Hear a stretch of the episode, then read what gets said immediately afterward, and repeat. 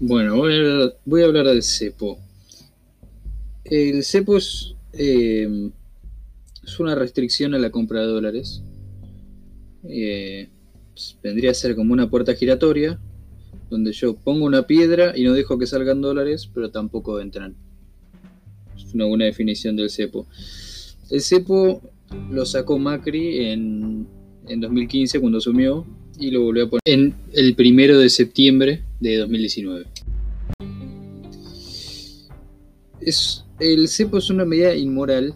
¿Por qué es una medida inmoral?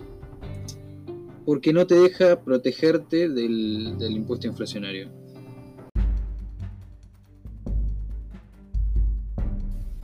Es inmoral porque te dicen qué tenés que hacer con tu plata.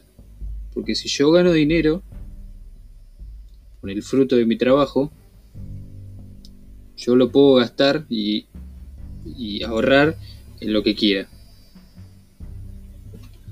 Y lo que hace el cepo es me impide poder eh, usar el fruto de mi trabajo como corresponde o como yo quiera, como lo vea mejor.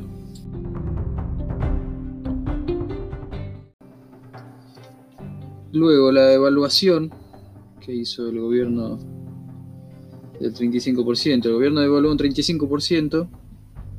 ¿Qué significa eso? Que somos 35% más pobres y ahora comprar dólares cuesta un 35% más.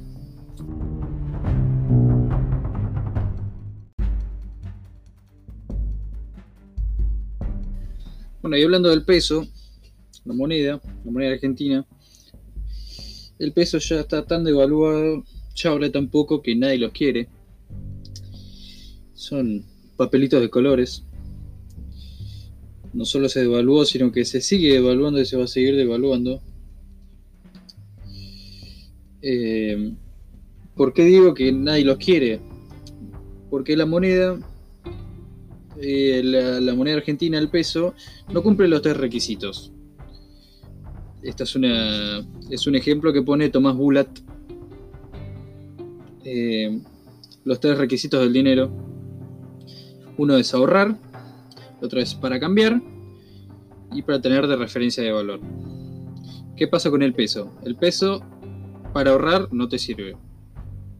Porque nadie ahorra en pesos porque se devalúa todos los días. Para cambiar es lo único que sirve, por lo uso para comprar y vender.